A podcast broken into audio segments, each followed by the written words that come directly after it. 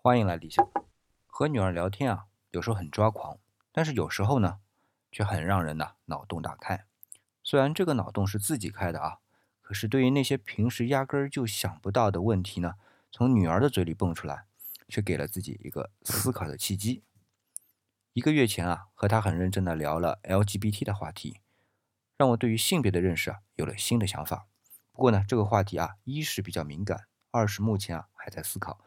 因为对于性别的认同本身要比性别器官所代表的性别定义更具有意义，这是我个人的理解。而基于这样的一个理解啊，还需要有一套说辞，而这一套说辞呢还没想好，所以呢我并不打算深入的探讨这个由我女儿引发的话题。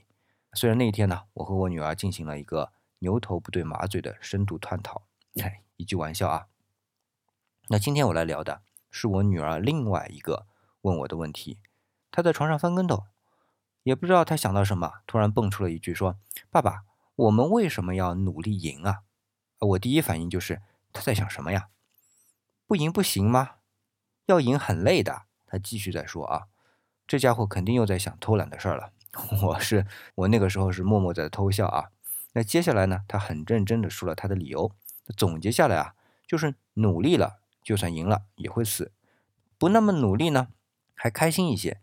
他开心过了呢，人也就一死。一开始听到呢，我很惊讶啊。虽然这部分的道理我们成人呢一直在讨论，可是从一个孩子嘴巴里比较完整的表达出来啊，还是我始料未及的。然而这样的一个问题，的确让我重新去思考我们人生的意义究竟在于何处。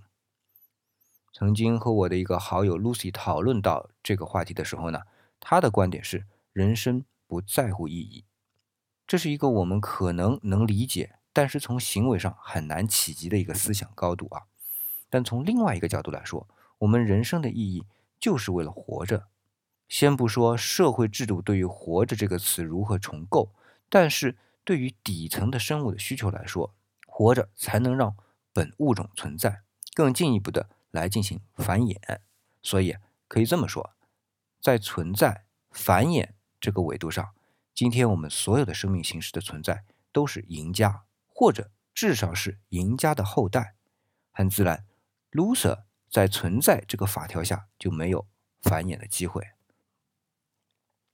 我们之所以从单细胞生物进化到多细胞生物，从多细胞生物再往后，不论是植物们还是动物们啊，都进化出自己的感知系统，就是为了了解当前所需要生存的外部环境。从而调整自己的状态，以获得生存的可能性。当调整的状态不适应，就会被淘汰；或者状态的荣誉度不够呢，也会因为某种突发的外部环境的变化而被迫消亡。像恐龙啊、猛犸象啊、剑齿虎啊，都有类似的情况。所以，生存对于生物的要求还不止于非常突出的状态与环境的完全匹配，更在于将就。能活着，但是不是最舒服的，因为你得背着万一外界的条件变化，还有一部分能力去适应，让自己继续活着。所以，我们的人生总体来说不是完全顺风顺水的，最底层的积累就在于此，是在我们基因最深层的对于活着的居安思危。哎，我们可以安逸，但是安逸所蕴含的潜台词啊，就是对于生存的放弃。这种放弃可能不在我们自己这一代啊，而是在于我们的后代。当然，这里特别要说一点，生存这条戒律并不是一成不变的，这里有环境的变化，比如白垩纪的大气构成和今天的大气构成有很大的不同。在同样生存的要求下，巨型体格的恐龙适合那个时代的富含氧气的大气，而今天最适合生存的生物个体啊，相对于白垩纪来说，都是普遍偏小的。同样，当生物形成群落，或者像热带雨林那样的植物相互之间的共生关系，那么在自然的生存法条下面呢，无形中还形成了不完全纯粹以秀肌肉这种争夺生存的空间的规则。同样，在海底世界啊，原核生物域和真核生物域这种各种共生关系呢，也有类似的亚规则。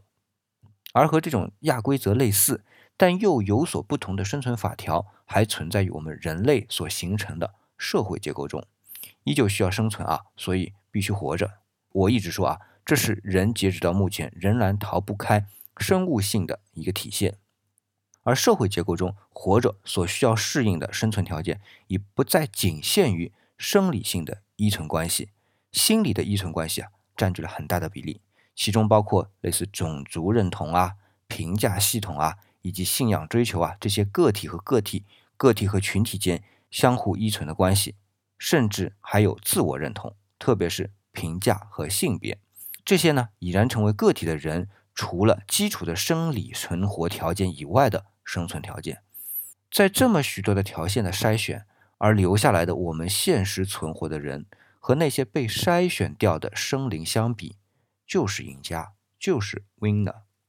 所以，我们纵观生物的存在和发展史，我们遵循的规则就是适者生存，啊，不是赢者生存。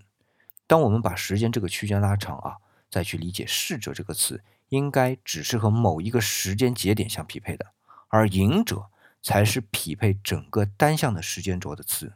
而这里暂时先排除双向时间的概念啊，我们只在狭义相对论的范畴内讨论。那赢家所需要承担的不只是当下的适应，更要适应当下的不适应，因为我们要把这种不适应作为生存法条下可能性的延展，以始终能够活着，能够。存在，所以回到开始的问题啊，人生的意义在于何处？